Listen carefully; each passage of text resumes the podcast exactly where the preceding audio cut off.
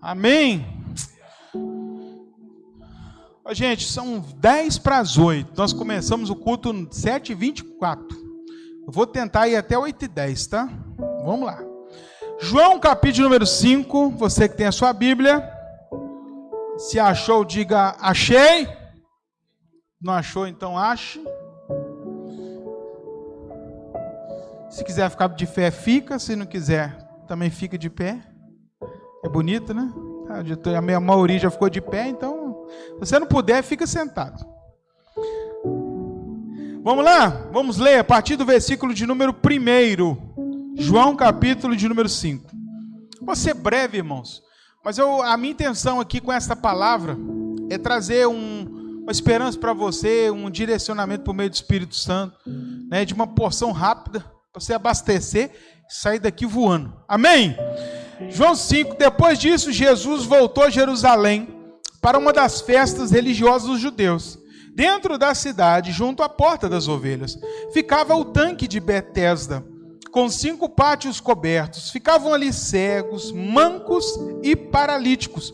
Uma multidão de enfermos esperando o movimento da água, pois um anjo do Senhor descia de vez em quando e agitava a água. O primeiro que entrava no tanque, após a água ser agitada, era curado de qualquer enfermidade que tivesse. Um dos homens ali estava doente havia 38 anos. Quando Jesus o viu e soube que estava enfermo por tanto tempo, perguntou-lhe: Você gostaria de ser curado? O homem respondeu: Não consigo, Senhor pois não tenho quem me coloque no tanque quando a água se agita. Alguém sempre chega antes de mim. Jesus lhe disse: Levante-se, pegue a sua maca e ande. No mesmo instante, o homem ficou curado. Ele pegou sua maca e começou a andar, uma vez que esse milagre aconteceu no sábado. Fechamos nossos olhos, Senhor, por meio da tua palavra, mais uma vez, fale conosco nestes poucos minutos, que o Senhor traga para nós uma porção de vida, de esperança, de cura, de restauração. Nós, ó Pai, nos inclinamos à tua voz e queremos ouvir aquilo que o Senhor tem a dizer à tua igreja, em nome de Jesus. Amém. Senta, senta aí dando glória a Deus. Amém. Vamos lá? Vamos para a palavra? Queridos, esse texto é muito conhecido, né?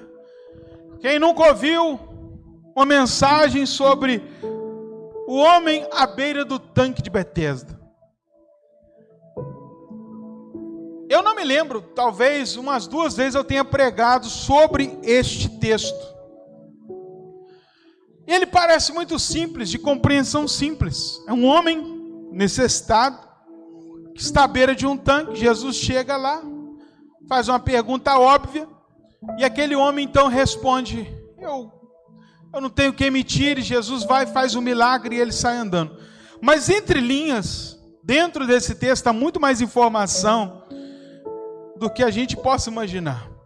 Primeiro eu queria chamar a atenção para a entrada de Jesus naquele lugar. O versículo de número 1 vai dizer para nós que Jesus, depois de suas andanças ministeriais, ele volta para Jerusalém para participar de uma das festas judaicas.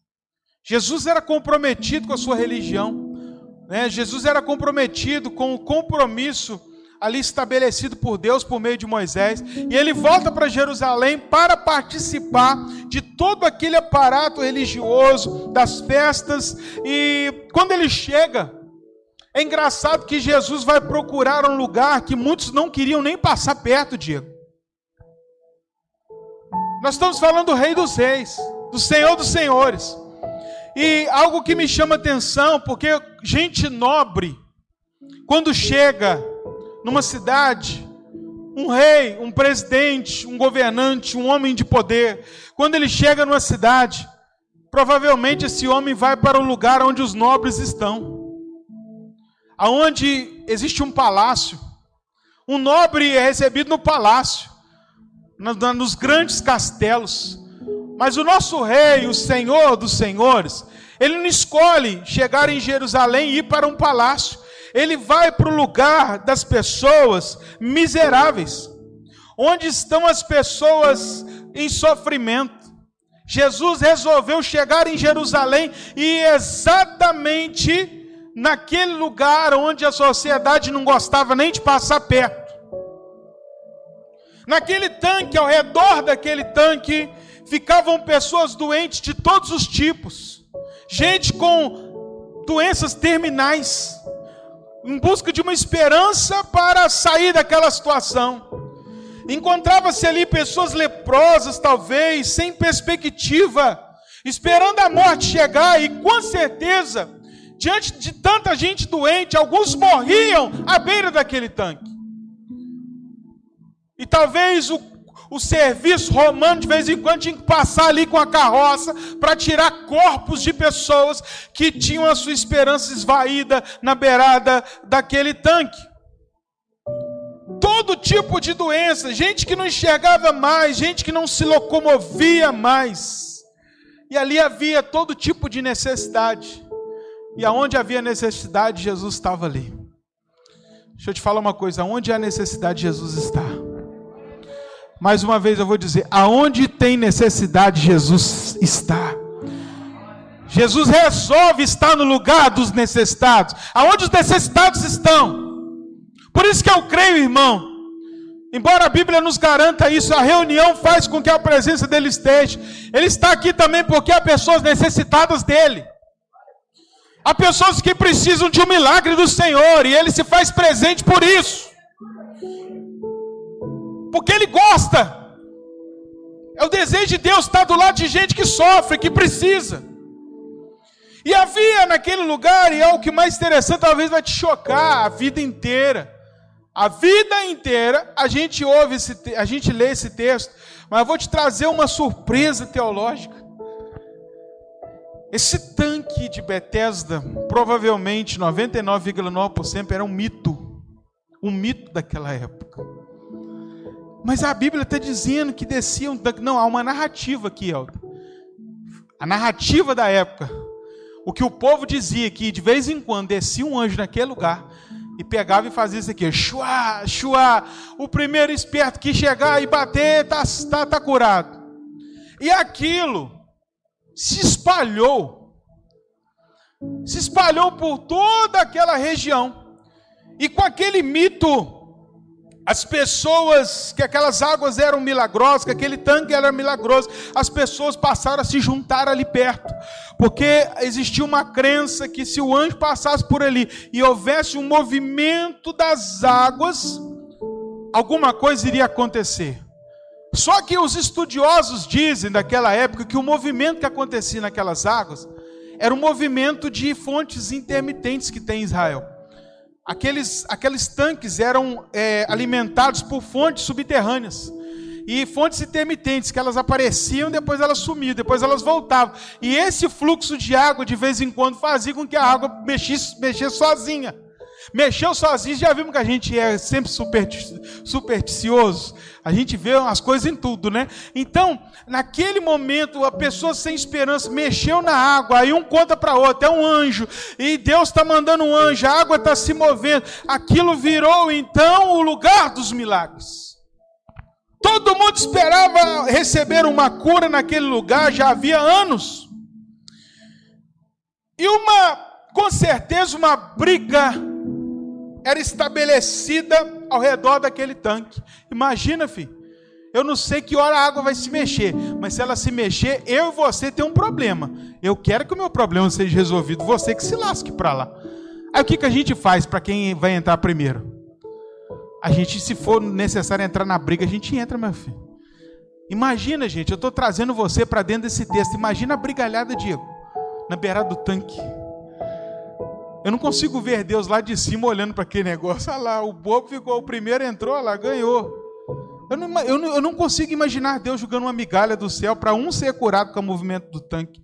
De fato, de fato, era um mito dentro daquele lugar, mas aquilo causava briga, pessoas se empurrando, se agredindo, e no meio daquilo tudo existia um homem paralítico. Paralítico pode fazer alguma coisa, gente? Hein? Ele pode, o, o cego pelo menos não está enxergando, mas ele está dando soco. Ele está sentindo, ó, já estou sentindo que eu estou na beirada. Qualquer coisa eu pulo. Mas o paralítico, irmão, não sai do lugar. Ele não tinha nem condição de brigar por um espaço, por uma cura, por um milagre, mas ele ficava ali, que ele tinha uma esperança. Alguém um dia vai chegar e vai me julgar dentro desse tanque. Eu vou pedir a alguém. Talvez alguém vai aparecer, uma alma caridosa, e vai me dar essa ajuda. E aquele homem fez daquele lugar um lugar de habitação. Não quer dizer que ele tinha 30. Tem gente que fala, tinha 38 anos que ele estava na beirada do tanque. A Bíblia não diz isso. A Bíblia diz que ele, ele estava doente há 38 anos. Eu não sei quanto tempo ele estava na beirada do tanque, mas com certeza o tanque para ele já era sua habitação, porque ele tinha que ficar ali esperando o movimento, porque se ele perdesse o movimento, ele não receberia aquilo que ele pensava que iria receber. E pensando nessa, nesse mês que estamos falando do, dos cinco solas, da, da, doutrina, da graça, da fé, da, da escritura, quando eu olho para esse texto também, eu consigo ver exatamente um contraste da lei e da graça. Tim Sweggett vai falar algo interessante. A lei, ela exige o nosso esforço da parte do pecador para obter vida. Mas o homem não tem força alguma por si só para chegar às fontes de água viva. Por isso que nós somos salvos pela graça, irmão. Porque se fosse por nossos méritos, nós somos paralíticos do tanque de Betesda. Não há nenhuma, nenhuma condição da gente se julgar nas águas e sermos transformados. Por isso que Jesus chega exatamente nesta situação. E quando eu olho quanta gente se esforçando, quantas pessoas brigando para ter aquilo que só Jesus pode dar. Tantas pessoas tentando fazer com as suas próprias mãos aquilo que só Jesus pode fazer. E hoje eu quero te convidar para sair de algumas brigas que você está tendo consigo mesmo para tentar alcançar algo inalcançável. Tem coisas na nossa vida, irmão, que é só se Jesus chegar e mudar. E que bom que ele sempre chega e muda a vida da gente. Aleluia. Não será, olha para quem está do seu lado, diga para essa pessoa: não será pelo seu esforço, não será pela sua habilidade, nós não vamos para o céu por cada obra das suas mãos, a obra toda é de Deus, para que a gente não se glorie. Foi a mensagem de domingo, somente a graça pode fazer isto. E a graça de Deus, ela é manifesta ali por meio de Jesus. Jesus chega para um homem sem condição de fazer nada. No versículo 6, ao avistar aquele homem, Jesus viu a sua fragilidade ante aos demais. Eu posso conjecturar aqui, irmãos, pensar que talvez é, Jesus chega na, na, naquele lugar e questiona aquele homem vendo aquela briga esperando na beirada do tanque, um empurrando o outro, ele chega de uma maneira retórica, e às vezes parece que é até sarcástico, e pergunta para aquele homem, todo moribundo e sem nenhum tipo de locomoção, por que, que você talvez não está brigando, degradando como os demais? Por que, que você não está ali tentando também? Jesus sabia da condição dele, mas Jesus provoca aquele homem. Porque Provavelmente dentro daquela cena eu posso imaginar que talvez ele fosse o mais vulnerável. O que tinha mais tempo de dor, de sofrimento, e Jesus sabia exatamente quem ele era. Jesus sabe exatamente qual que é a sua dor aqui nesta noite. Jesus sabe exatamente qual que é a sua necessidade aqui nessa noite. Jesus, antes de você orar, de você abrir sua boca, antes da primeira lágrima sair, Jesus conhece o seu coração. Jesus sabia exatamente o que aquele homem estava passando há 38 anos e não foi à toa que Jesus se apresentou àquele homem. O talvez o caso mais difícil daquele ambiente foi escolhido por Jesus, exatamente para que o milagre fosse evidenciado para que o milagre realmente pudesse ser evidenciado diante dos olhos de todos. No versículo 7, O paralítico dá uma resposta a Jesus. Você quer ser curado? O paralítico responde, né? Como aquele homem vivia enganado por aquela lenda, alienado por aquele mito do tanque. As causas que ele reportou a Jesus, o, o motivo dele não ser curado. Foi, foi até engraçado, ele disse: Como que eu posso ser curado? Ele não, ele não chegou em Jesus a cura. Ele estava com os olhos no tanque. Ele fala: Ô oh, Senhor, eu não posso ser curado porque eu estou aqui na mesma situação, não tem ninguém que me jogue ali dentro. Talvez pensando assim, ah, vou julgar um indireta, né? Quem sabe ele entende que eu estou precisando de alguém que me pega no colo e me joga lá dentro. Talvez aquele homem, a resposta dele foi uma indireta para Jesus. Eu estou precisando de um braço que eu não tenho. Eu estou precisando de, de pernas que eu não tenho. Você não quer ficar um pouquinho aqui comigo, esperando esse movimento. E quando acontecer, você, você se torna meu amigo por enquanto, até essa água se movimentar e me joga lá dentro. Foi essa justificativa que ele deu. Eu não tenho amigos, eu não tenho ninguém que me possa julgar lá dentro. Me ajuda aí, Jesus. Ele tinha uma fé concreta. Que aquele lugar que aquele tanque, que aquelas águas naquele tanque de Betesda o sarariam, mas as suas convicções, ah, essa é a parte mais linda. As suas convicções foram por água abaixo quando Jesus cura ele fora do tanque. Ele estava esperando o mover das águas, que não aconteceu. Ele estava esperando o movimento de águas que ele caísse ali dentro. Ele sonhava com um mergulho. Ele sonhava com aquele dia que alguém iria julgá-lo, mas não aconteceu da maneira que ele esperava. Isso é lindo. Talvez nós que estamos aqui, você que está aqui, esteja esperando que Deus faça algo dentro das suas convicções. Talvez você está esperando que Deus faça algo de acordo com o seu jeitinho, porque o jeitinho do homem era só vai acontecer dentro do tanque, só vai acontecer no mover das águas. Aí Jesus chega e muda o padrão, muda o jeitinho que a gente tem. Porque nós somos sistemáticos, a gente tem os nossos jeitos, a gente acha que Deus trabalha de uma forma só, e se não trabalhar desse jeito, Deus não vai fazer, vai fazer. Deus vem quebrando porque Deus não tem compromisso em fazer as coisas do nosso jeito. Olha para quem está do seu lado, prega para ela, fala: Deus não tem compromisso de fazer as coisas do seu jeito. E está fraco, irmão, você está no culto de fé. Diga para esse irmão aí que está boiando, diga: Deus não tem compromisso em fazer as coisas do seu jeito. Quem está entendendo, diga um glória a Deus aqui nesse lugar. Deus não tem compromisso em fazer do seu jeito. Não, se Deus fizer, Ele vai fazer desse jeito aqui, porque é desse jeito certo. Quem diz que é o certo? Jesus falou assim: não vou te julgar na água, não vou ser seu braço, não vou esperar o um movimento, eu vou te curar fora do tanque. Oh glória! Aleluia! Jesus não tinha um projeto de curá-lo no tanque. E eu vou falar algo para você, uma revelação para você, uma chave para você. Deus pode não ter um projeto de fazer algo na sua vida da maneira que você espera que Ele faça. Porque tem gente que está esperando Deus agir de uma maneira, poxa, Deus não está fazendo nada aqui. Deus não está movimentando essa água. Eu estou esperando, eu não estou vendo essa água se movimentar. E a gente fica focado no tanque, mas Jesus está do nosso lado. A gente está focado no tanque, no jeito, mas Jesus já se manifestou. A gente está esperando que algo aconteça no tanque, mas deixa eu te dizer: tira os olhos do tanque, porque Deus vai fazer coisas na sua vida de outras maneiras. Quem está entendendo isso, diga glória a Deus. Deus vai fazer coisas na tua vida de um jeito que você não espera.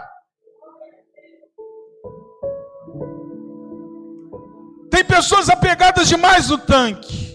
O tanque aponta para o óbvio. O tanque aponta para a nossa tradição. O tanque aponta para as nossas crenças. Jesus o faz tirar o foco do tanque. Enquanto ele estava esperando o milagre de Jesus, ele vai me pegar, ele vai me julgar. Ele, ele diz para aquele homem: Levanta agora, pega a sua maca e sai andando.